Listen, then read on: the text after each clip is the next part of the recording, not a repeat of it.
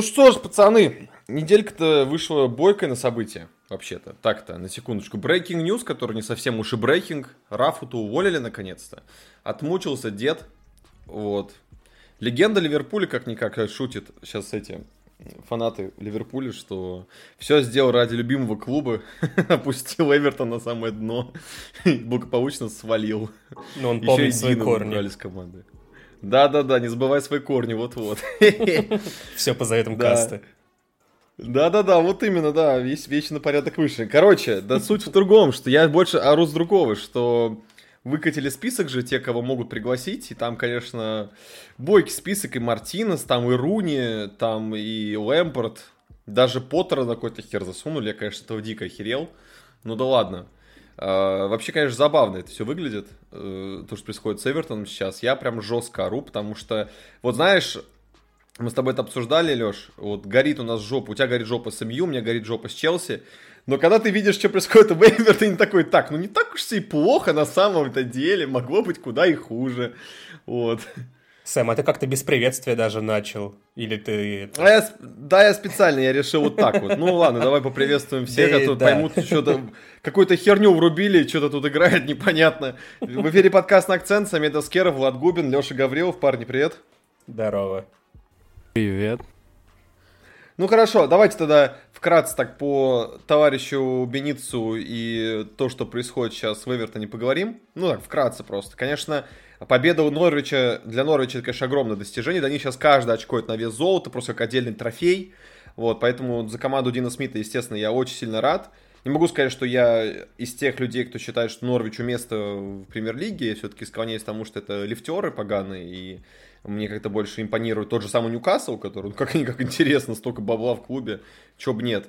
Вот, но в любом случае это заслуженная победа была, я так кратко смотрел матч, но то, что происходит с Эвертоном, конечно, полный пиздец, мягко говоря, пиздец, вот, и шутки про чтение чемпиони... чемпионшипом уже смотрятся не так смешно, знаешь, появляется доля правды в этом всем деле, но давайте просто вкратце, чисто ваше мнение интересно по поводу того, что, по поводу сменщика, а, потому что сами мы должны понимать, что, конечно, да, то владелец Эвертон тот еще мазохист. Вообще он жесткий садист, я как понял. Даже похлеще, чем предыдущий владелец а, Ньюкасла. Потому что за последнее время в клубе очень много всего произошло странного. Спордира уволили, потом резко избавляются. Вот за одну неделю просто якобы, якобы поддержка Бенитеса в плане того, что выгоняют Дина – и это причем реально выгоняет, потому что, ну, чел написал очень атмосферный пост э, в инсте.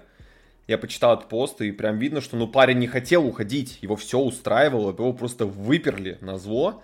И, как бы, ну, у чувака же есть какое-то чувство собственного достоинства, если к нему относятся как к скоту, зачем ему тут сидеть, хотя, ну, там игроки и вообще в целом фанатов Эвертона он уважал, респектовал, ну и, в принципе, один из лучших на поле был в этом сезоне, там в топ-3 по статистике входит, наравне с э, Кайотом Льюином и кем он там еще входит? Ну, Решалицем, скорее всего. То есть, ну, короче, парень был очень полезен для Эвертона. Это, безусловно, большая потеря. Но за Ньюкасл он уже сыграл, молодец. Ньюка... О, Ньюкасл, какой Ньюкасл? Фу ты, блин. За Астон Виллу. Астон Виллу. Вот.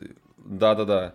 Вот. Но по поводу сменщиков кто в это дерьмо вообще, в принципе, полезет? Кстати, да, вкратце так сразу скажу, уже была инфа, не знаю, насколько это правда, но вроде как, может быть, что-то из категории ИА Панорамы, но уже вышла новость про то, что Жозе Мурини отказал возглавить Эвертон, видимо, решил посидеть их неустойки. Вот. Ну, ладно, э, Влад, что думаешь вообще по поводу сменщика? Вот кандидатуру я выше озвучил, да, шорт-лист есть такой небольшой. Считаешь ли ты, там, кто-то из них может спасти Эвертон вообще хоть как-то? Я думаю, что Эвертон никто не спасет, кто бы сейчас не пришел. Дело в том, а, какую стратегию избрал владелец клуба. То есть, с чего все началось, пришел в клуб Рафа Бенитос, и сразу же начали уходить люди с ключевых постов. Ушел, соответственно, спортивный директор клуба, ушел а, глава отдела скаутов, ушел глава отдела кадров, ушли очень много людей с ключевых постов. Это была революция в клубе по драфу. Что, что в итоге получилось? Ничего не получилось, Рафу тоже уволили. И теперь у клуба нет четкого ориентира развития, нет э, понятия, нет э, людей в руководстве, которые готовы клуб развивать, потому что владелец э, Эвертона это человек, который это развитие только тормозит. То есть было куча примеров, когда он э, вступал в разногласии со спортивным директором, делал как считал нужным, и это оказалось неверным решением. То есть, например, а, спортивный директор прошлый наставил на назначении на Грэма Поттера два раза. И оба раза назначили сначала Анчелоти, потом Бенитоса. Двух стариков, которые, которые этот, которым этот Эвертон интересен чисто как э, средство получения зарплат. Поэтому теперь в клубе не осталось ни спортивного директора, ни Бенитоса, который хотел это все на себя перетянуть. Остался только сумасбродный владелец. И кто бы в клуб не пришел, какой бы специалист не пришел, а, он может хорошую игру ставить на поле, но глобально у клуба нет а, какого-то вектора развития, и в ближайшее время ничего не намечается. Поэтому а, можно эпизодически как-то игру там наладить и там закончить сезон вместе даже там на 11-12, что будет неплохо. Если там, да я даже не знаю, кто должен прийти, то есть Мартинес-то уходил. Э... Сэм Эллардайс. Сэм, Эллард... Сэм Эллардайс. Сэм Эллардайс нужен сейчас... Э... Да я не знаю, кому он нужен. Он, наверное, уже никому не нужен. Потому что все-таки Эвертон, показывая желание, напрямую не борется. Вот. А... Я думаю, что лучшим вариантом, наверное, наверное, как мне кажется, был бы Уэйн Руни, потому что он с дерби показывает интересные результаты, ага. и это вложение в будущее, потому что это молодой специалист. Но по факту, мне кажется, никто не спасет этот Эвертон. Ты знаешь, да мне и кажется, сам Эвертон что... вроде... Надо, да, говори, говори. Ты знаешь, извини, мне кажется, извини. что... Не, ничего, все нормально. Что Уэйн Руни не пойдет, мне кажется, у него сейчас э, миссия пафосно попытаться хоть как-то спасти Дерби Каунти, он там пытается вытянуть из него все, что можно. И я вот не уверен, что он вот так вот будет готов посреди сезона уйти в команду, которая, в общем-то, как бы она не, как бы она не спустилась, в общем-то, туда, где Дерби Каунти сейчас находится. Потому что, ну, я понимаю, что у Дерби остались гипотетические шансы на спасение по независящим, в общем-то, от э, Руни, а игроков причинам. Но идти в Эвертон, который, в общем-то, находится в таком же разобранном состоянии, я, честно, не знаю, пускай хоть, хоть Леню Слуцкого зовут. Вот я вот в этом плане с Владом согласен, да. Кто бы сейчас туда не пришел, блин, ну, это будет жесть. Дай бог, чтобы Эвертон сохранил свое место в лиге, учитывая, что Ньюкасл подзатаривает, у них вот два последних матча это ничьи, они там, может быть, однажды выиграют. Норвич вот выиграл, у Бернли там колоссальный запас матчей. Ну, чувствуем, что этого, господи, ливерпульского дерби мы в скором времени лишимся. И мы, кстати, обсуждали же это еще когда, вот, э, по-моему, где-то в начале или в конце середине декабря, что вот такая ситуация у Эвертона да, могла да, да. сложиться, да. И в итоге, в общем-то, оно все к этому и пришло. Ничего удивительного. Удивительно, что так поздно. После того, как уволили Спордира. У нас как раз тогда был вот про это да, разговор, да, да. про Эвертон такой масштабный, глобальный. Вот, после этого мы, как бы, ничего особо-то не произошло, поэтому, по сути, тот подкаст актуален. Единственное достижение Рафи Бенитеса, которое, ну, к сожалению, для меня не достижение, то, что он каким-то э, просто чудом вырвал ничью туда у Челси. Вот, 1-1, это, наверное, лучшее достижение, которое было за последние... И продержался боксинг Days. Да, это все, это все. Ну, я думаю, что на самом деле э, не так все у меня пессимистично, я просто считаю, что этому клубу нужен какой-то жесткий кризис-менеджер сейчас. Вот реально, вот вы угораете над целым Эллардайсом, но чувак-то может, вот именно кризис-менеджер, чисто миди, человек, который не про стратегию долгосрочную, не про трансферы. Вот чувак, который приходит и просто делает свое дело и уходит. Все. Вот. У него практически всегда это получается. И как бы это смешно не звучало, но Сэм Лордайс может вполне возглавить Эвертон. На самом деле, ну, не, про это никакой информации нет, но в моей влажной фантазии это... Так он же и возглавлял, и его тоже уволили. Я помню. Поэтому... Да, да, да. Ну, ну еще он раз на полгодика да. пришел бы и свалил, да, да. А потом уже летом там клуб, может быть, не знаю, там таблетки деду дадут владельцу, и он там успокоится, не знаю, в общем, какая-то дичь Надо творится. Вообще, Влад, тебе, Влад, тебе повод для написания статьи для Донатса. Найти побольше информации про владельца Эвертона и написать, что за, ну, что это за тип такой, что за кадр такой просто это. Да, я бы про это прочитал. Ну и думаю, нашим Донатсам было бы это интересно, кстати. Подумаю, подумаю. Если информацию найду, достаточном количестве, то почему Ну да, нет? вот я тебе подкинул идейку, короче, да.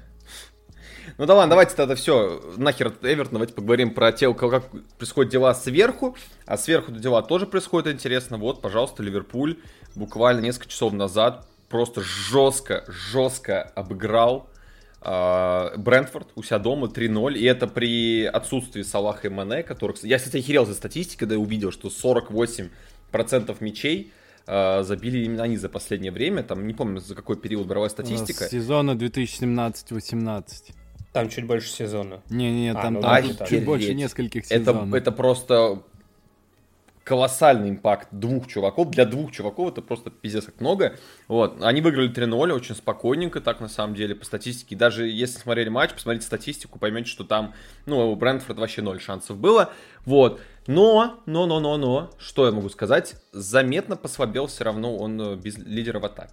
А, тут же самый матч с Арсеналом, как бы э, матч с Брентфордом, наверное, фанаты Ливерпуля будут хорошо помнить, но вот матч с Арсеналом хотелось бы забыть, потому что отвратительно сыграл просто э, Ливерпуль. Сколько там, один удар за весь матч, кажется, в створ в ворот Арсенала был, если не ошибаюсь. Всего один. Что-то типа вот. такого, и, да. Ну, типа, да, да, да, что-то там то ли один, то ли два. Вот, короче, так это было, я сейчас точно не могу сказать, но э, просто был полный трэш в плане игры. И вот сейчас вторая игра, когда будет, не знаю, там что-то вроде сейчас... Следующий э, четверг Арсенала там будет. переносы. Ну, Арсенала же переносы просто были. А, ну, потеряли ну, ну пока выходные. стоит на следующий четверг, да.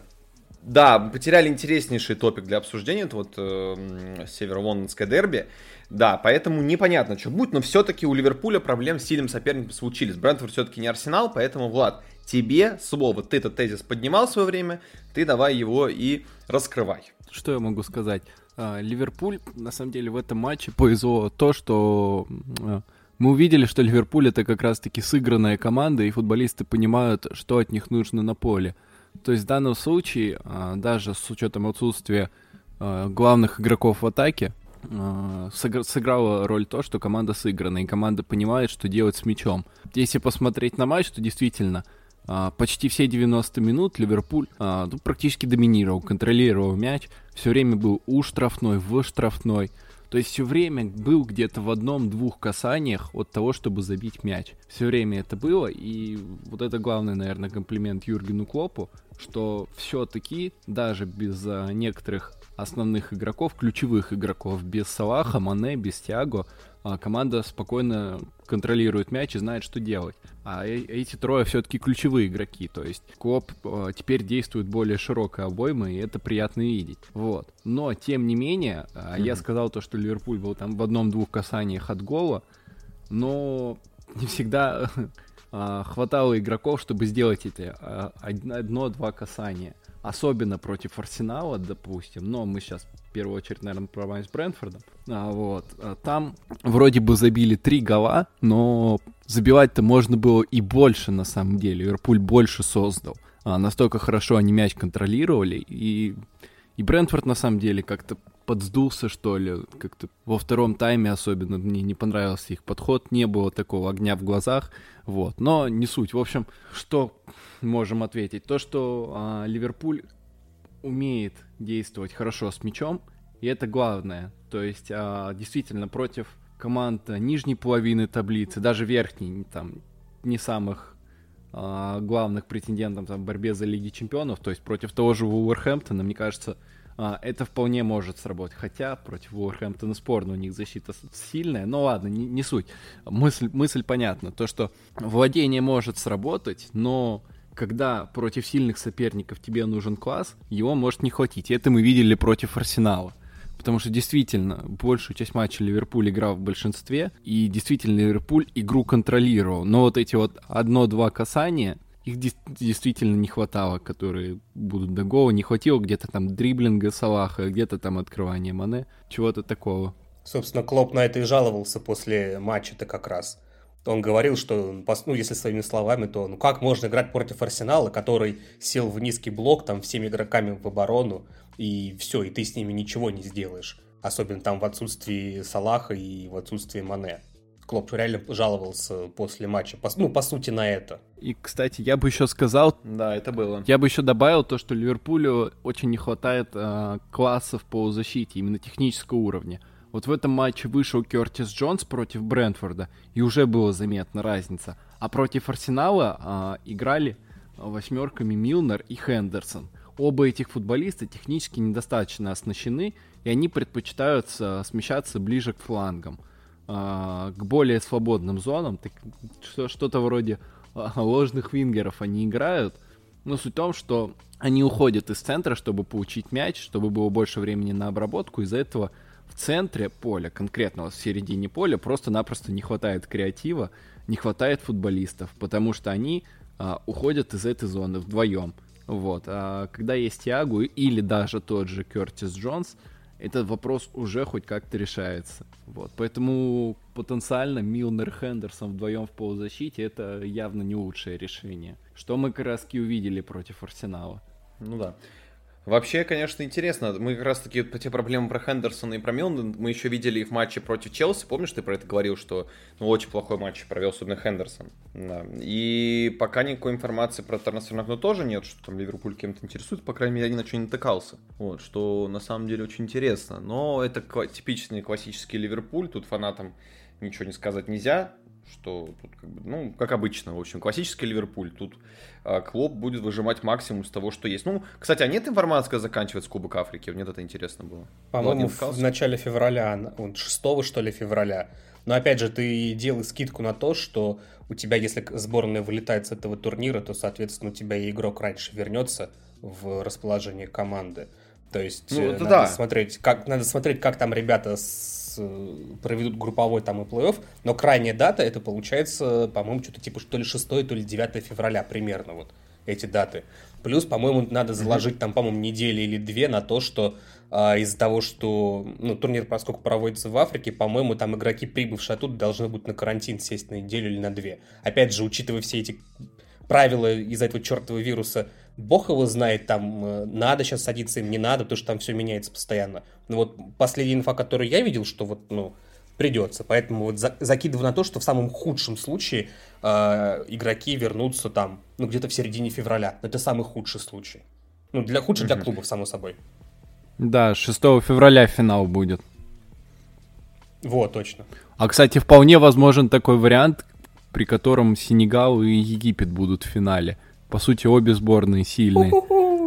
И где-то Клоп такой, да твою мать! Я вот сейчас открыл, допустим, э, таблицу Кубка Африки, да, вот Сенегал на первом месте в своей группе, да, а Египет идет на втором месте в своей группе, но причем, скорее всего, они выйдут, потому что у них три очка, у конкурентов по очку. То есть, теоретически, понятное дело, что это отпадает, вперед немножко все уходит. Угу. Вот. Но это именно касается этих двух ребят, потому что я по другим не буду сейчас говорить, это просто вот э, именно в контексте Ливерпуля. Я говорю, насколько еще э, будет отсутствовать как минимум. Ну, скорее всего, короче, до конца турнира плюс-минус их не будет. Вот. За это время у Ливерпуля будет точно матч с Арсеналом, который был перенесен, да? Да, 20 а, января там стоит. Еще... Так, что там еще сейчас? Секунду, я тебе могу сейчас прямо прям... озвучить. Э, то есть да я 20... уже нашел, нашел. А, окей. Нашел, окей. нашел, нашел, все окей. Вот, потом у них Пелос и потом тишина. Вот. И ага. вот 6 февраля у них матч с Картифом. То есть, короче, глобально ничего не пропускают. То есть Ливерпуль рискует только а, поражением в полуфинале Кубка Лиги. В точке зрения лиги, ну, премьер-лиги они ничего не потеряли. Насколько Клопу нужен сейчас Кубок Лиги, я не знаю. То есть, наверное, Арсенал нужнее вообще выход в финал. Вот, ну, посмотрим.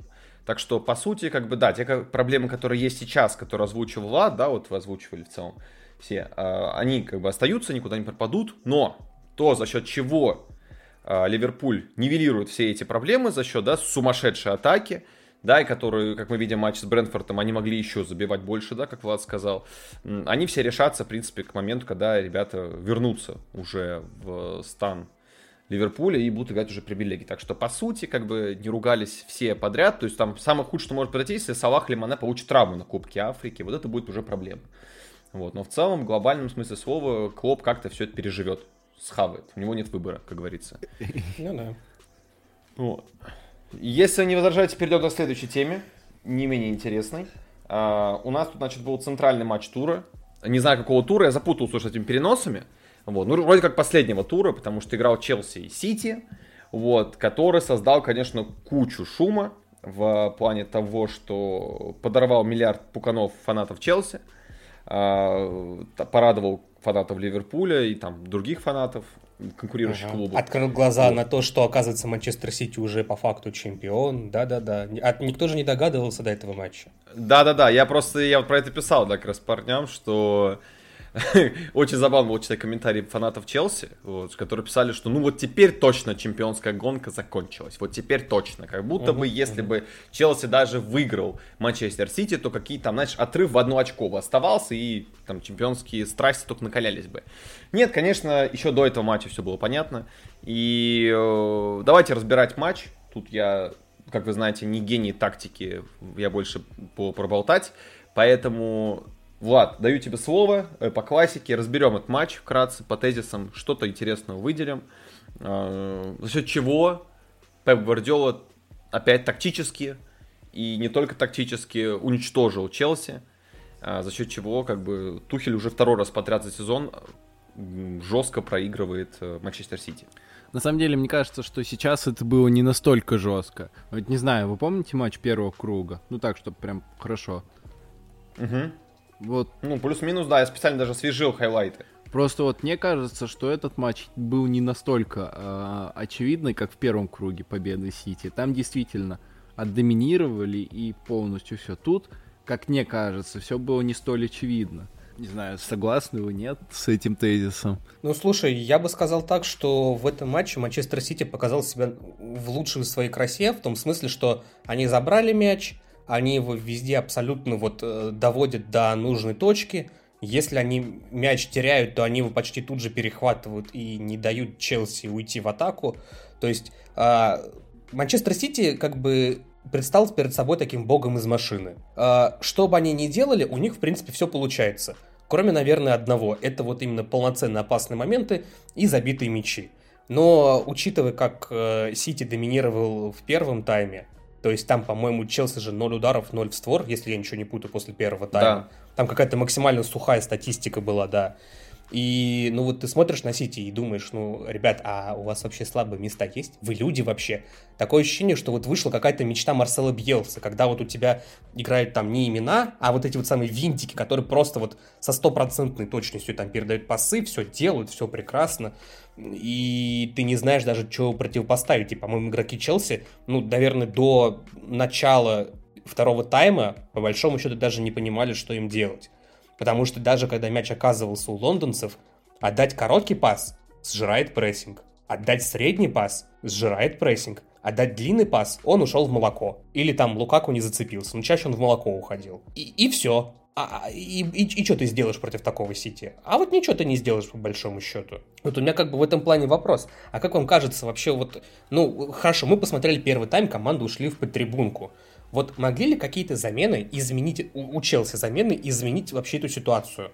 Потому что у меня личное ощущение складывается, что учитывая нынешние проблемы Челси, э, нет, таких вариантов по большому счету и не было бы. И я, кстати, извините, ребят, я познал проблему Маркуса Алонса, я специально за ним этот матч так прям повнимательнее посмотрел. Ну, я, я понял, почему, собственно говоря, у болельщиков Челси не то что бомбит от него, но, скажем так, томный вздох издается из серии «Верните нам Чилула». Да, ну, Влад, хочешь, я вкратце скажу, а ты там более подробно да, я, я бы, я, точку я, зрения. Я, я бы на самом деле продолжил бы, а, ответил бы на вопрос, как, как этот Сити, что с этим Сити можно сделать, а потом бы я бы предоставил тебе возмущаться по поводу давай, ситуации давай. в Челси. Угу. Чтобы логично было. А, мне кажется, этот Сити можно достать, и в первую очередь, конечно, если уж мы размышляем глобально, то это в первую очередь а, быстрые команды, потому что против а, контратак у Сити а, могут быть проблемы. То есть э, в матче с, с Лестером им было тяжело, действительно. Казалось бы, они там все, все, игра их, вот недавний матч, да? Но тем не менее, Лестер там почти закомбечил. Вот. Почему? Потому что Лестер играет на контратаках, и у Сити с этим проблемы. У них высокая линия обороны, и, соответственно, ну, просто скоростные атаки, особенно когда в команде есть э, пасующий, который может выдать конфетку под прессингом. Опять же, у Лестера это Тилеманс, и я не устану повторять, что его недооценивают, и это его качество. Вот. Угу. Короче говоря, против таких команд у Сити могут быть проблемы. Проблемы могли быть и против Челси на самом-то деле, потому что Челси отоборонялся ну, более или менее неплохо. То есть что по XG, да. что по XFred, а, у Сити были Сити чуть ли, чи, блин, у Сити были числа чуть ли не самые низкие в этом сезоне, ну именно в матчах Премьер-лиги, вот. То есть в целом, с одной стороны, задача в обороне на матч она более или менее выполнялась, но не сложилось, а, потому что действительно сыграла а, наигранная комбинация Пепа Гвардиолы, потому что а, Дебрюйна, Фоден а, и Дебрюйна, блин, сейчас, а, Дебрюйна, Фод, Грилиш, они перегружали а, правый фланг Челси, но, соответственно, свой левый фланг, и делали это специально, загружали оборонительных игроков специально, чтобы у Канцелу была свобода. У Канцелу была свобода, и как раз-таки в эпизоде с голом он выдал шикарный пас на Дебрюйна. Там даже Канте уже ничего не мог сделать. То есть на это был акцент, и это сработало. Но в целом оборонительный план на матч более или менее работал. Другое дело, да, что в атаке ничего не шло. То есть Канте и Ковачич, а, в принципе, мяч а, до линии атаки доводили, а дальше все было плохо. Вот, Самет, как ты думаешь, насколько все было плохо? Ты а, если бы ты был на месте Тухеля, ты бы также гневно разма размахивал бы руками? Или ты, или ты бутылочками в Лукаку кидался? Матерился прям жестко. На всех языках, которые знаю. То есть я три языка знаю, на всех бы трех матерился жестко прям. Все слова, которые знаю. Пятиэтажные маты в лучшем исполнении, похуже шнура. А, знаешь, э, я когда смотрел матч, у меня... Вот ты сказал про первый матч, да, что вот первый матч все было намного хуже, я с тобой немного не согласен, знаешь, в каком смысле? Да, оборона Челси, как и в первом матче, сыграла отменно. Вот я прям жестко хотел, извините отпиздить фанатов Челси, которые писали, что привозилы. Вот, ужасно, особенно кто-то на Это после этого на матча вы... был или после первого? Да, после второго. Кто-то, прикиньте, какой-то умник, какие-то умники реально гнали на Ковачича, что он виноват Че? во всем. Этот Бред. тип бегал с 15 легкими. Мне, я не понимал. Вот э, реально, одна из больших бед, которая была у Сити, которую он не решил, это реально Ковачич. Ковачич вот один момент, вот он ошибся и привез гол, в котором он-то, ну, не очень-то виноват. Там, на самом деле, даже Кепа не виноват, потому что я сначала думал, все, Кепа как обычно, но пересмотрел момент, когда показал специальный режиссер э, повтор с камеры, которая с ворот прям, то видно, что он не видел момент удара. Он не видел момент удара, я поэтому считаю, что если бы он видел удар, там был обычный удар, это не был удар в девятку со всей дури, его можно было отбить, просто чувак не увидел момент удара и поздно прыгнул. То есть, когда Плюс, уже прыгнул, было в другую поздно. сторону завалился изначально, или у него опорная нога была другая, то есть там, ну, да, это да, мяч, да. который бы он не вытащил. Да, да, да. Просто суть в том, что, ну, скорее всего, он бы его помог бы хотя бы вытащить, просто он не успел, потому что, ну, Силва закрыл обзор. Даже Силва не мог Ну да, да, я имею в виду, что если он увидит, увидел бы. Вытащил. У меня вопрос другой. А, вот по поводу линии атаки. Вот э, продолжая вот все тот же спич, который говорил э, Влад, у меня очень много вопросов к атаке возникло после этого матча, потому что, ну, во-первых, э, тут опять же вопрос в сторону Томаса Тухеля. У тебя в прошлом сезоне очень успешно три матча подряд играли э, против Сити такие футболисты, как Хай Хаверс, Мейсон Маунт, Тима Вернер, которые этот матч начали с скамейки. Скамейки. А вышли они достаточно поздно. Э, Вернер, кажется, вышел в минуте на около 70-й, там 60 какая-то, кажется, была. А Маунт вообще вышел после 80-й минуты. Вопрос, на, на куя они так поздно вышли? Это первое. Второе, Разве после первого тайма не было понятно, что Лука кусок говна, который ничего не может сделать против Манчестер Сити? Ничего не может. Мне было очень смешно видеть тот момент. Во-первых, как дежавю постоянно ловил. Каждый раз запрос на Лукаку, каждый раз Стоун спокойно просто перепрыгивает и отбирает мяч. Постоянно. Вы хотя бы за, за весь матч хоть раз был такой, чтобы запрос который летел на Лукаку, он его принял. Нет, такого не было, вообще не было. Один успешный заброс был на Хацнадой, когда он вышел. Я даже, даже Стагненко охерел, что запрос дошел. Это первый раз, когда дали длинный кросс, то ли Алонсо, то ли Спеликуэта, и он дошел до э, этого Хацнадо. Я такой, вау, все охерели, просто первый раз за весь матч, наконец-то. Да, и, и... Так суть не в этом. Я, я добавлю просто немножечко чё, статистики чё? про Лукаку то, что э, в обоих, э, ну, в каждом из матчей против Сити в, в этом сезоне в чемпионате он отдал всего по 7 передач. То есть первый матч 7 передач, тут 7 передач. Стабильность. Да, и там mm-hmm. э, средняя точность пасов в играх против Сити у него 58%. Ну, о чем речь? То есть... Нормально. А, то есть я говорил о том, что в Интере он стал а, очень хорош как а, подыгрывающий нападающий, как, а, возможно, второй нападающий, то есть тот, который создаст момент для партнера, но, но против такой команды, прессингующей, как Сити, когда у тебя такой нападающий, это, ну, это катастрофа. У меня было Конечно, ощущение, это... вообще, если честно, что вот я смотрел матч, что Манчестер Сити как будто, ну, опять же, простите за это сравнение, но как будто Манчестер Сити играл, играл против сборной России времен Черчесова, только вместо Лукаку Дзюба.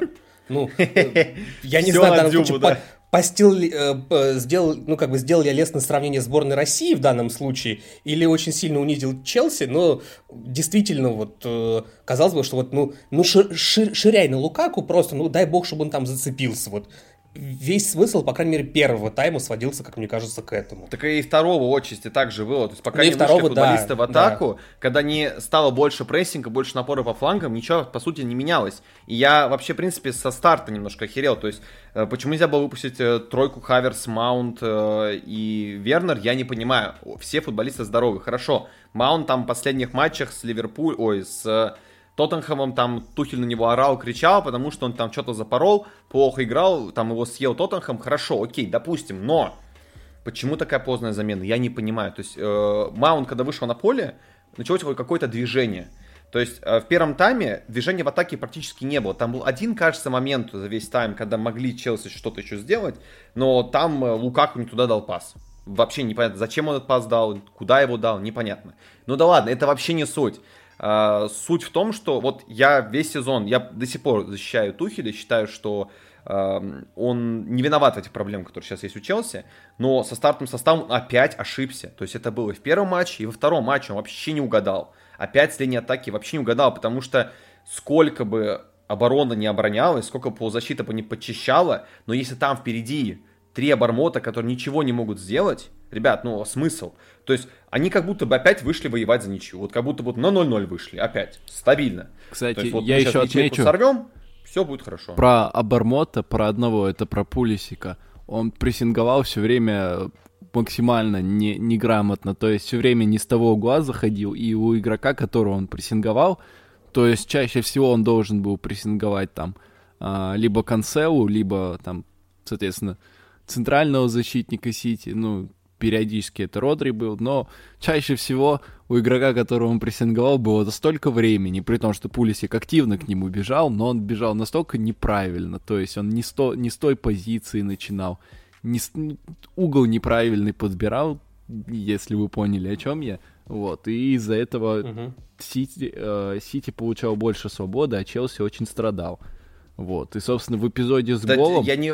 Оборона, оборона Сити, по сути, вообще отдыхала потому что им делать-то нехер было особо. Они просто занимались перепасовками, и все. Все, что они делали. Когда мяч отдавали назад, они там как-то это, успокаивались, темп там, особенно после, когда гол пропустили, там же Челси побежал, такой, ой, так мы пропустили, нам надо играть в футбол, а черт, что-то они там рванули на 5 минут, там что-то, да, вот Сити начал немножечко там э, напрягся, так на 5 минут буквально. Но все, потом Я... такие, не-не, все, все, все, все в порядке, продолжаем дальше. Я бы даже сказал, что они такую пятиминутку там или 10 минут просто паузы взял Манчестер Сити, выдохнул. Ну, просто мяч отдал, он просто да. мяч отдал, да, такие, делать, что хотите, попробуйте, ладно, рискните, show me what you got, как говорится, типа, ни хера не гад, так что все окей. А, просто проблема в том, вот проблема, в чем проблема? Проблема в том, что, э, во-первых, да, кадровые проблемы, которые, по сути, уже решаются, то есть потихонечку все восстанавливаются. Центру поля вообще ноль вопросов, то есть Ковачич бежал с Канте просто все, сколько, сколько мог, и благо в этом матче не было Жоржини, потому что он вообще был не нужен. То есть здесь была речь именно вот отбиваться. Отбиваться они отбивались. И при том они атаку со стабильными мячами снабжали. Конечно, да. То есть они давали, они забирали, они, они делали свою работу, отбирали мяч, давали вперед. Но впереди были три обормота, которые ни хера ничего не могли сделать. Что Зиеш отвра- отвратительно сыграл, что Пулишич, что Лукаку. То есть Почему их не поменяли сразу, ни хера не понятно. Я бы на месте Тухеля прям с первого тайма их бы снес. И ведь Тухель же раньше так и делал. Мы сколько раз у него это видели, даже в Челси, когда он футболиста снимает рано с поля, да, вот недавно же была история, помните, кажется, с Товарышем и Артета, да, когда Артета поменял футболистом на 30 какой-то минуте матче против Ноттингем Фореста. Да. да, да, вот и по той же причине, что игрово херово играл просто человек. Здесь то же самое, ну ты же умеешь так делать, ну убери ты их с поля, ты видишь, нифига не получается у них. На что он надеялся, что во втором тайме Лукаку такой, я всех обманывал, я специально плохо играл первый тайм, вот второй тайм я сейчас забожу. Нет, все справедливости очень плохо ради, очень Справедливости ради, как бы, как только начался второй тайм, у него был единственный опасный момент, когда он выходил, ну, почти один на один. Что произошло? Ничего не произошло. Он пытался перекинуть Эдерсона, да. Вау, да, очень успешно, да. было очень круто, да-да-да. И, Эдер, да, и Эдерсон вдруг, вдруг вспомнил, что он э, не, га, не полевой игрок, одиннадцатый на поле, а голкипер. Такой, о, да, елки-палки, мяч ловить да. надо. Вы, вы, вырубил режим Нойера, да, просто, и такой, ага. так, ну, надо руками помахать немножко, ну, помахаем.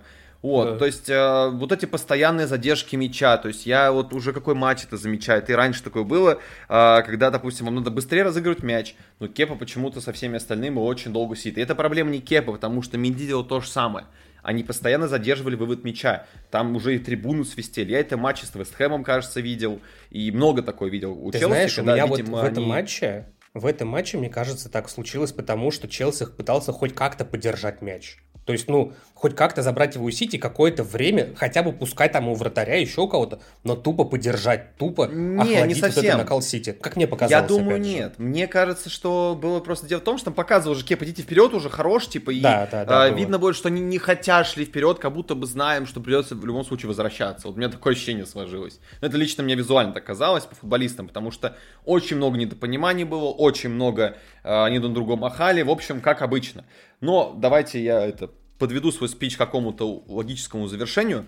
На самом деле, а, то, о чем я хотел обсудить в контексте этого матча, да и в целом Челси, да, потому что в последнее время как-то мы много про Челси и про МЮ говорим именно, а, вот так уж вышло, ну, к сожалению, так вот есть. А, про Челси что хотелось мне сказать? Вот лично мое впечатление как фаната, как человек, который следит за английским футболом давно.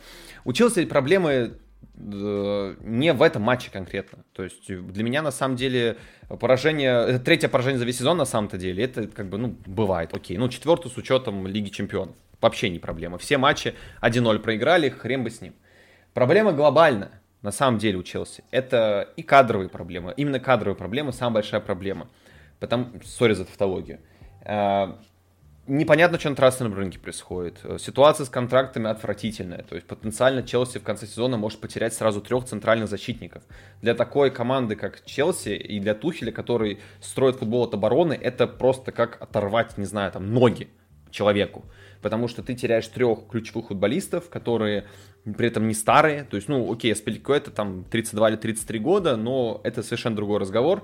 Э, Кристенсон 25, Рюдгеру 28, никакой ситуации по контракту непонятной нет, при этом всем э, Рюдигер для меня лично э, в топ-3 э, из состава всего Челси был точно, потому что ну, для меня выделил, могу выделить я кого, Канте, Ковачича и Рюдигера. Они все чистили, все почищали. Справедливо, как мне кажется. Да, и еще могу Сара похвалить, потому что, ну, меня как-то Сар вызывает, когда вижу в старте Сара, у меня так немножечко напрягается пятая точка, потому что мне кажется, сейчас он завалит, но он сыграл неплохо. На самом да, он косячил, давал кривые передачи, но при этом я до сих пор помню, как он шедеврально пошел подкат против Стерлинга, который, ну, все знают его репутацию, что он от любого касания падает и начинает делать кульбиты, как Неймар. Ну, он не побоялся. Касание, он... От чиха. Чихнул и от все. От чиха, да, да, да. Он столько раз в этом матче падал, этот Стерлинг странный. Я прям, мне уж тошнило просто. Ну, Стерлинг, Стерлинг на самом деле выдающийся матч провел. Справедливости ради. То есть можно критиковать. Да, Но матч он провел шикарный просто. Конечно. Но просто подкат Сарра был шикарный. Один раз он там прям красиво даже в slow-mo показали, как он прям четко сыграл, выбил мяч, и там у Стерлинга вообще ноль шансов напрашиваться на пенку было. Вот, ну ладно, перейдем к, к сути, да, что-то я сболтался немного. А, у очень много проблем именно кадровых, то есть ситуация с контрактами, непонятно, кого клуб подпишет вот э, на смену э, Чилолу, непонятно, кто будет подменять э, э, Джеймса, да, то есть очень много вопросов есть, большой шлак, балласт футболистов в центре, то есть тот же Баркли, тот же Лостучик, там, ну, Сауль, ладно, в аренде, хрен бы с ним, если что вернут, ничего не потеряют. А, в атаке тоже непонятно, что делать. Все чуваки на жирных контрактах сидят, никто их никуда не продаст, понятное дело. И у Каку тоже никто не, не сбавится. У чувака пятилетний контракт. Его если продавать только на барахолке на рынке за 5, 5 рублей. Его только так купят. Его никто не купит за бешеные деньги.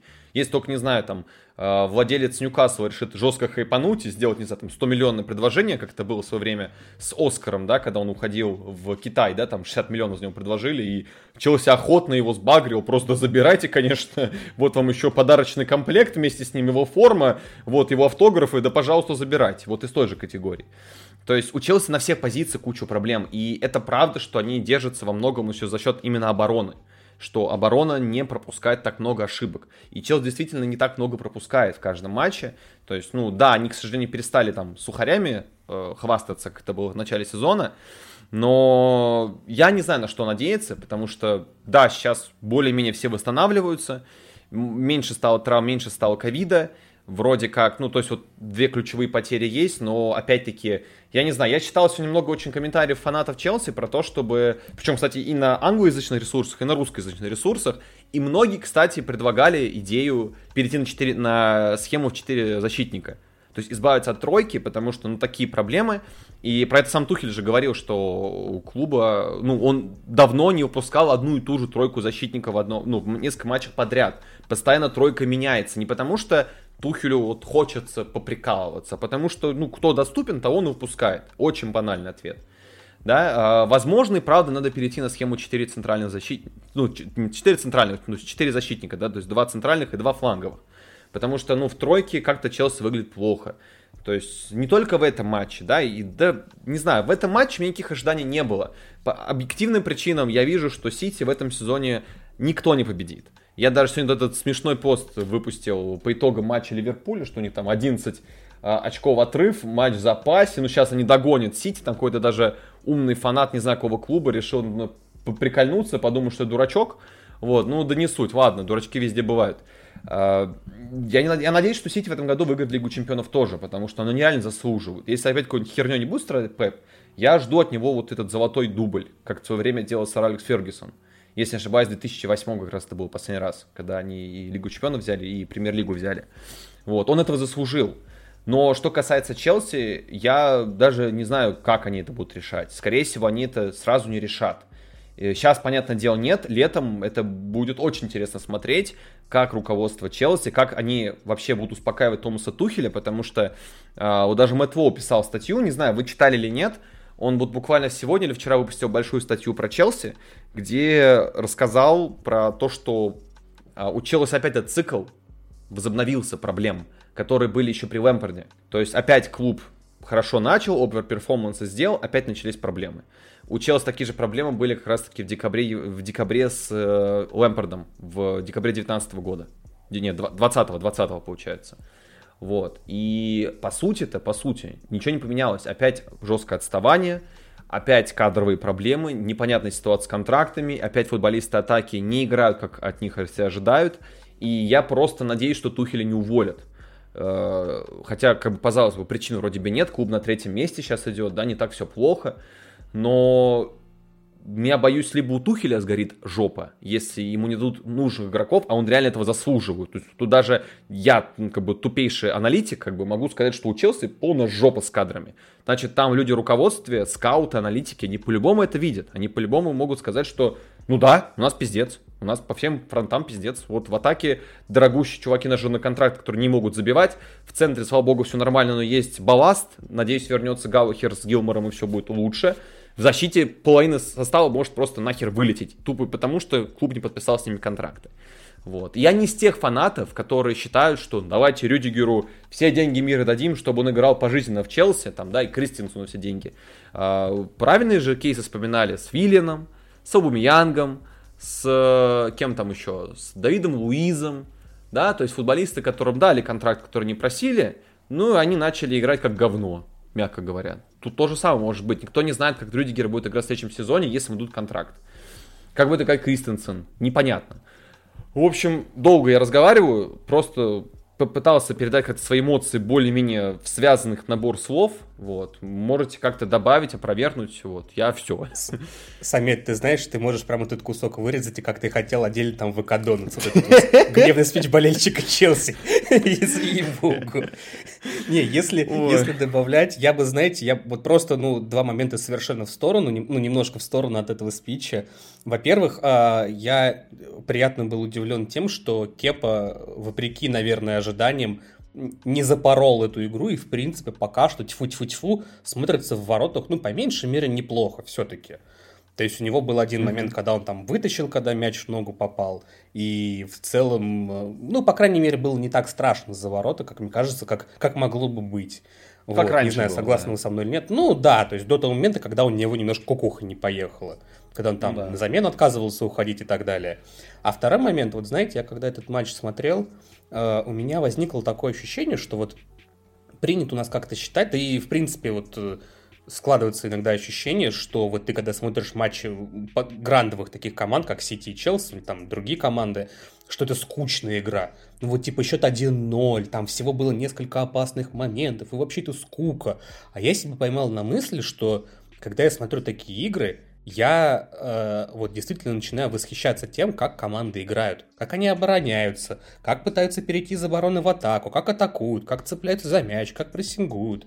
И для меня вот э, я понял, что это какой-то новый уровень зрелища, за которым вот, ну, я, может быть, я дурак просто, но для меня почему-то именно в этом матче такое на меня откровение зашло, за которым мне действительно стало интересно смотреть. Потому что после этого я смотрел матч э, Уотфорда и Ньюкасла, это просто вот для сравнения. И нет, я сейчас объясню, к чему я веду. А, там игра была, наверное, в каком-то смысле даже живее, более привычная такая, что много опасных моментов, пусть там не все удары заканчиваются ударами в створ, прям бегают. И, ну, кстати, матч получился достаточно интересный. Ну, я думаю, не сегодня, мы не будем сегодня Ньюкасл обсуждать, уж тем более Уотфорд. А, но я к тому, что я вот смотрю на это и такой, ну да, зрелищно. То есть, ну, как бы есть моменты, есть движуха, но и чё? Вот как бы вот для меня почему-то вот именно открылось, что когда даже такие вот в кавычках скучные матчи Сити-Челси, они на самом деле нифига не скучные. Просто надо как-то дойти до того, что нужно восхищаться немножечко не тем, чем мы привыкли восхищаться. Да, в этом Влад эксперт, Влад. Помнишь, мы с тобой об этом спорили, что матчи да, скучные да, да, топов, да, да, а ты да, говорил, да нет, это самое настоящее удовольствие. Да, надо просто уметь замечать правильные детали. Ну, вообще, что-то хочешь, Влад, подытожить, либо там на следующую тему перейти? Да нет, давайте дальше. У нас еще есть интересный кусочек. Очень интересный. Ага, промил. так, ну я побомбил. Да, я, я побомбил. Так, э, переходим теперь к бомбежке Леши. Классической я, я, кстати, бом... Я, наверное, даже бомбить-то не буду. Ну, да, ну, ну давай, да, сейчас. сейчас, сейчас. Ну да, погов... ну раз речь передается очередь слово Леша, значит мы говорим про Манчестер Юнайтед. Уже какой-то классикой стала современной. А, да, матч против Астон Виллы. Начали неплохо. Но потом остановило все перевернуло. 2-2. Невероятный дебют Филиппа Каутиню, кстати, который первый раз вообще забил ворота Манчестер Юнайтед. Я офигел со статистики. Он, пока играл за Ливерпуль, оказывается, ни разу не забивал их ворота. Хотя провел там, ну, немало матчей. Вот. Э, ну, я ничего буду, э, не буду. Пожалуйста, поделись своими впечатлениями по поводу игры, по поводу вообще то, что происходит сейчас с командой. Я могу сказать честно, учитывая, что в прошлом э, нашем подкасте я, по-моему, достаточно много времени уделил происходящему в Манчестер Юнайтед. Особенно там, по-моему, мы обсуждали же это даже не по итогам одного матча, а по сути по итогам вот первых январских матчей. Сейчас именно вот к тому моему спичу вот прям что-то глобального мне добавить нечего. На что можно обратить внимание? Во-первых, э, по какой-то лично для меня неведомой причине э, Рангник второй матч с Астон Виллой, а я напомню, что в начале недели они еще играли в Кубке Англии, и тот матч закончился счетом 1-0 в пользу Манчестер Юнайтед, но э, технически там было 1-2 в пользу Астон Вилла, просто два гола не засчитали. Э, по, ну, один гол не засчитали честно, второй был такой сомнительный, но окей, хорошо, как бы авар не спорят. Окей, допустим. Вот. И Рангник второй матч подряд играет по схеме 4-2-3-1, что выглядит очень странно, учитывая его, ну, в каком-то смысле, наверное, как мне казалось, догматичность. То есть вот эти вот его 4-2-2-2, 4-2-2-2, вот этот вот прессинг, прессинг, прессинг, то, что как бы он хотел а, так вот прям пропагандировать, а, внедрять в Юнайтед, то, о чем, в общем-то, как бы игроки говорят в своих ритуальных интервью, типа Магуайра и Криштиану, что ну просто мы еще пока не очень понимаем их идеи. И с этих, кстати, с этих ритуальных интервью у меня жопа горит еще сильнее, чем с игры на поле. Но это отдельная тема. И у меня просто, вот я смотрел этот матч, первые 30 минут, вспомнить, опять же, вот, вот наш чат, я, как бы наши слушатели не знают, я расскажу, как это было. Проходит первые 20, где-то 25 минут матча. Я пишу ребятам такой, слушайте, а Юнайтед смотрится не стыдно. Они да, реально да, смотрелись... Да, помню. А они реально смотрелись не стыдно. Ну, то есть, они вышли с настроем, они атаковали, э, забили гол, причем забили гол ну, очень забавный, по-своему, я не знаю, видели вы или нет, это, э, как был первый гол МЮ забил, который, когда они разыграли штрафной, и он там Мартинес. проскочил в очко, а, по да, сути. Да, да, да. Ошибка от Мартинеса. Да, и это выглядело как, наверное, такая кульминация, по сути, вот этой вот 20-30 минутки, но, тем не менее, я такой смотрю, прям, блин, слушайте, а они, оказывается, играть умеют. Ну, то есть, как бы, они, они могут там, когда мяч теряют, они, в принципе, там, пусть и на своей половине поля, но вроде как неплохо прессингуют даже. Они делают подсказы друг другу. То есть, я внезапно на 30 минут увидел адекватный Юнайтед. Вот пусть, да, пусть и по 4-2-3-1, пусть это какой-то такой сульшеровский Юнайтед, но он смотрелся адекватно. Вау. И вот я написал в чате, слушайте, а Юнайтед смотрится классно. Затем, э, судя по всему, Джерард в начале эм, по ходу встречи попытался достучаться до игроков Вилла, сказав им, ребята, вспомните прошлый матч, вы их мордой возили по газону. Но в первом тайме еще, ну вот оставшуюся половину первого тайма это не сильно срабатывало, видимо. А когда уже он в перерыве, видимо, каждому подошел по башке настучал, то, что произошло во втором тайме, ой, я не знаю, как это описать, но у меня вышел уже пост для ВК Donuts, ребят, я постараюсь сильно его, как бы, наверное, часть каких-то мыслей возьму оттуда, но чтобы цельно ознакомиться, ну, я советую вам подписаться на ВК Donuts и почитать вот всю ту боль, которая там у меня в этом посте разверзлась. Понимаете, когда для того, чтобы обыграть Юнайтед, как оказалось, достаточно э, прессинговать чуть активней, и играть на чуть повышенной скорости. После этого Юнайтед рассыпается в щепки. Просто в щепки. Единственная причина, я по бы которой добавил, Астон Вилла в этом э, матче не выиграл. Я бы добавил, mm-hmm. что там Джерард еще схему немного поменял. То есть он сделал акцент на левый фланг. Он выпустил, он э, начал играть с двумя номинальными десятками. У Дини была очень активная позиция. Короче говоря, они перегружали левый фланг, и через uh, это... И это было заметно, да. да. Далот проваливался ужасающе просто. Да, и именно через, uh, через этот фланг, который перегружали, то есть там был десятка Каутиньо, а Буэнди был недалеко от этой зоны, тоже в подыгрыше много играл, и Рэмзи, который да. очень активно подключался из глубины. И именно с этого фланга Слушай, э, два гола и пришли, то есть сделал акцент, которая зона МЮ проседала, и все это сработало. То есть, на самом деле, довольно просто. Да. То есть, по большому счету, Джерард нашел про... даже вот нашел просто одну зону, из которой можно было... Тут пришли два мяча. При всем при этом, опять же, вот меня, у меня сгорало это в кубковом матче, сгорало в этом матче. Когда, я извиняюсь, обороняющаяся команда позволяет проводить пусть и короткие, пусть там, ну, с коротким пасом, но комбинации. Вот в этом полукруге перед штрафной, по-моему, это 14 зона называется, поправьте, если я ошибаюсь. Э, но когда обороняющаяся команда позволяет там, блин, я знаю, комбинации разыгрывать, вы вообще что делаете? Вы как вообще, как это можно э, оценивать? Мне даже не интересно сейчас лезть и смотреть какую-то углубленную статистику по Юнайтед по одной простой причине. Там, ну, как бы, там, конечно, наверное, есть что анализировать, но, но глядя на то, как команда э, обороняется, это и как она в целом играет вот под, ну, под не самым большим давлением, ну, о чем говорить-то вообще? Далот проваливался действительно, потому что все время э, линия обороны, она сужалась ближе к вратарской, к штрафной площади. И как только игроки Виллы переводили на левый фланг, Далот просто панически с языком высунутым бежит туда закрывать, э, а там один игрок, блин, и второй игрок, и на кого рыпаться, куда. Иногда к нему спускался Гринвуд, но уже достаточно поздно. Иногда там спускался Фред. После этого мяч тут же переводится там в центр, э, ну, перед штрафной, и все, уже там паника, потому что опорник выдернулся. Ну, то есть какой-то сплошной пожар. Да, там в этом матче не был доступен Ван Бисака, но по большому счету это тактическая ошибка. И там что Бисака, что Дало, там, в принципе, все примерно одинаково бы выглядело. То есть один игрок не может закрыть двоих физически. Это, ну, это нереально. Если только он прямо на поле вдруг не раздвоится, не размножится почкованием. Поэтому э, я просто вот смотрю на эту игру и понимаю, что да, хорошо, в этом матче у Юнайтед были кадровые проблемы, потому что там часть игроков вылетела из-за травм, из-за повреждений. Там у кого-то, по-моему, даже ковид был или не был, я даже уже особо не помню-то.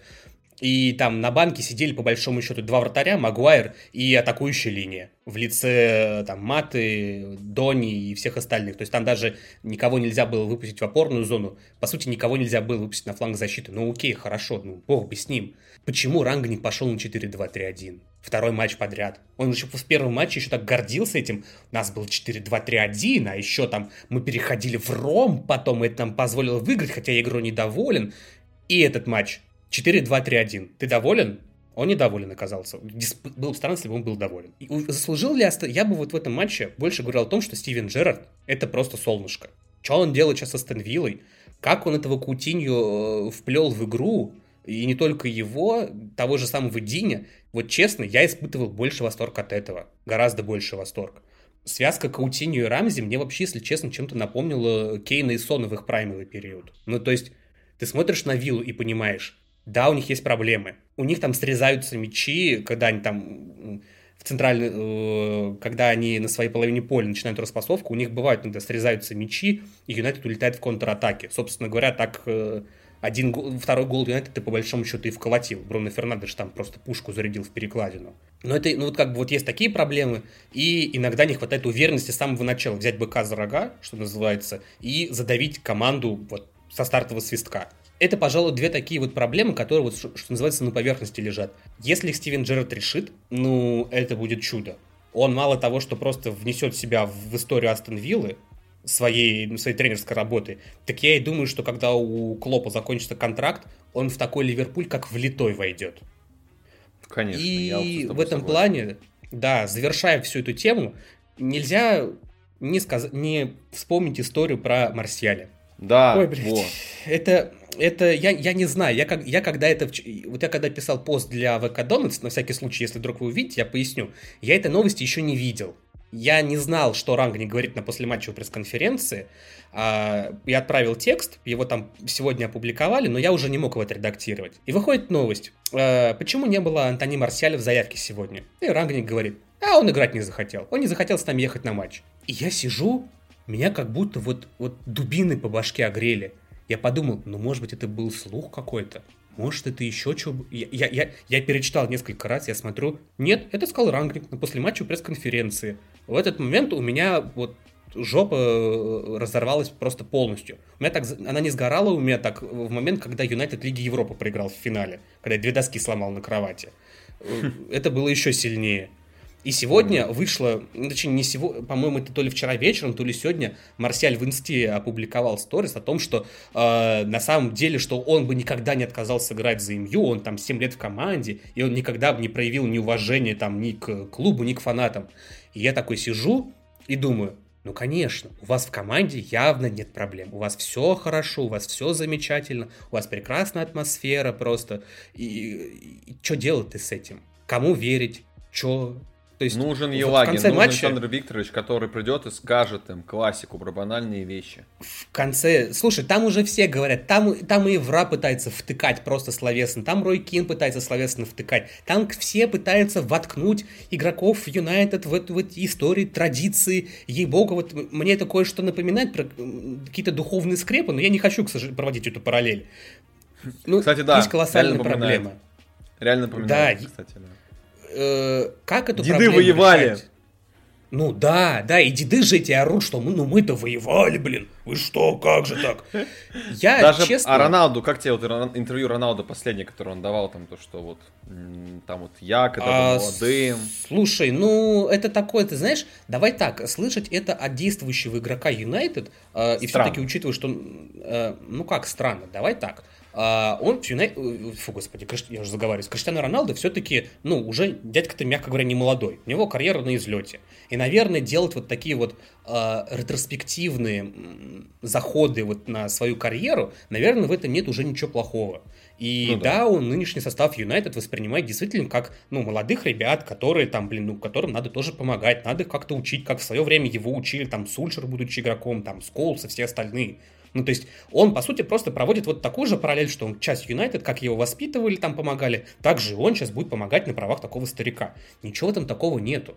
Э, другое дело, что, как мне кажется, Вот это вот его фраза про то, что я там, я знаю, как помочь Юнайтед, но будет неэтично об этом говорить, для меня лишний раз вот, знаешь, ковырнуло мое сердце э, в том плане, что ну, типа, ну, конечно же, там в Юнайтед никаких проблем нету. Там и вы решения все знаете, и вы просто рангника пока не можете прыгнуть к его требованиям. Но, может быть, хватит пиздеть. Ну вот. Да, это правда. Потому Грубо, что все правда. эти ритуальные интервью, да, уже достали, как Магуайр там бьет себя в грудь, говорит, я лидер, я там поведу за собой и так mm далее. Ребята, хватит. Ну, я понимаю, что вас там пресс-служба иногда пинает такие вещи, говорит, и это, это норма, в принципе. Как да. и Лукаку пресс-служба заставила, в общем-то, ну, сделать то из... извинение в той форме, в которой оно вышло, по большому счету. Да. Но, ребят, ну, правда, я бы даже, я не стал бы даже бомбить британских медиа, которые якобы раздувают скандалы вокруг Юнайтед. Вы, ребята, сами неплохо справляетесь. У вас главный тренер с этим уже, как выяснилось, неплохо справляется. Ну, может быть, что-то надо уже делать. И иначе, ну, 2-2 с Астон Виллой реально, ну, покажутся раем. 1-1 с Ньюкаслом тоже уже раем кажется каким-то. Заканчивая все это, как бы, э, последней мыслью. Заслужил ли Астон Вилла победу в этом матче? Вот в этом матче, как мне кажется, все-таки нет. Потому что первый тайм команда Джерарда, ну, как мне кажется, все-таки провалила. Вот в матче в Кубковом они заслужили победу всецело. Астон Вилла должна была проходить дальше по своей игре. Они там создали миллиард моментов, они вполне могли проходить. В этом матче Вилла победу, как мне кажется, не заслужила, а, но то, что она э, вырвала ничью, ладно, хрен с ним, вырвала очко, это вот наверное, лучшая характеристика и самое справедливое, что могло быть в этой игре. И то, что они вырвали очко Юнайтед, ну да, это как бы так и есть. Мне даже добавить нечего, это сильно, это сильно. а, Влад, тут как-то ты сегодня у нас мало тебя давали трибуны, сори. Просто мы бомбим с тобой сами, да, мы с тобой да, бомбим. Да, Влад, как всегда, хладнокровен и тих, ждет своего часа, как самурай. Владос, есть что добавить по поводу Манчестер Юнайтед, по игре, как твои общие впечатления были? Да, я бы сказал то, что на самом деле ключевой футболист в этом Манчестер Юнайтед до сих пор, как когда-то давным-давно еще говорил Макс, еще в начале этого сезона, и на самом деле этот тезис подтверждается, что, возможно, ключевой футболист этого Манчестер Юнайтед это Фред. Потому что да, в центре да. поля это единственный игрок, э, который чувствует, э, скажем так, ну, правильно располагается позиционно в обороне, который активен достаточно, э, иногда даже чересчур активен, за что его наказывают соперники тем, что обыгрывают, когда он, он на них налетает. Но это, это детали. То есть это единственный игрок, который понимает, как нужно обороняться и который грамотно это делает. Но я бы, знаешь, добавил только слово в данном случае единственный игрок, который стабильно это понимает потому что его партнеры, как правило, могут, конечно, там какую-то вспышку сделать, хороший матч провести, но на стабильной основе, так как это делает Фред, ну, таких нету. Вот, и, собственно, Фреда может быть не самая лучшая статистика, но не стоим забывать, что чаще всего он, по сути, отрабатывает один. Потому что если мы берем Матича, то чаще всего Матич просто стоит... Э, э, ну, не то, что он стоит, конечно, это сильное преувеличение. Он пытается зону закрыть, месте, как бы. Да, он... Пытается чисто за счет этого. Да, он пытается за счет своего позиционного чутья, за счет опыта действовать, но это просто не работает.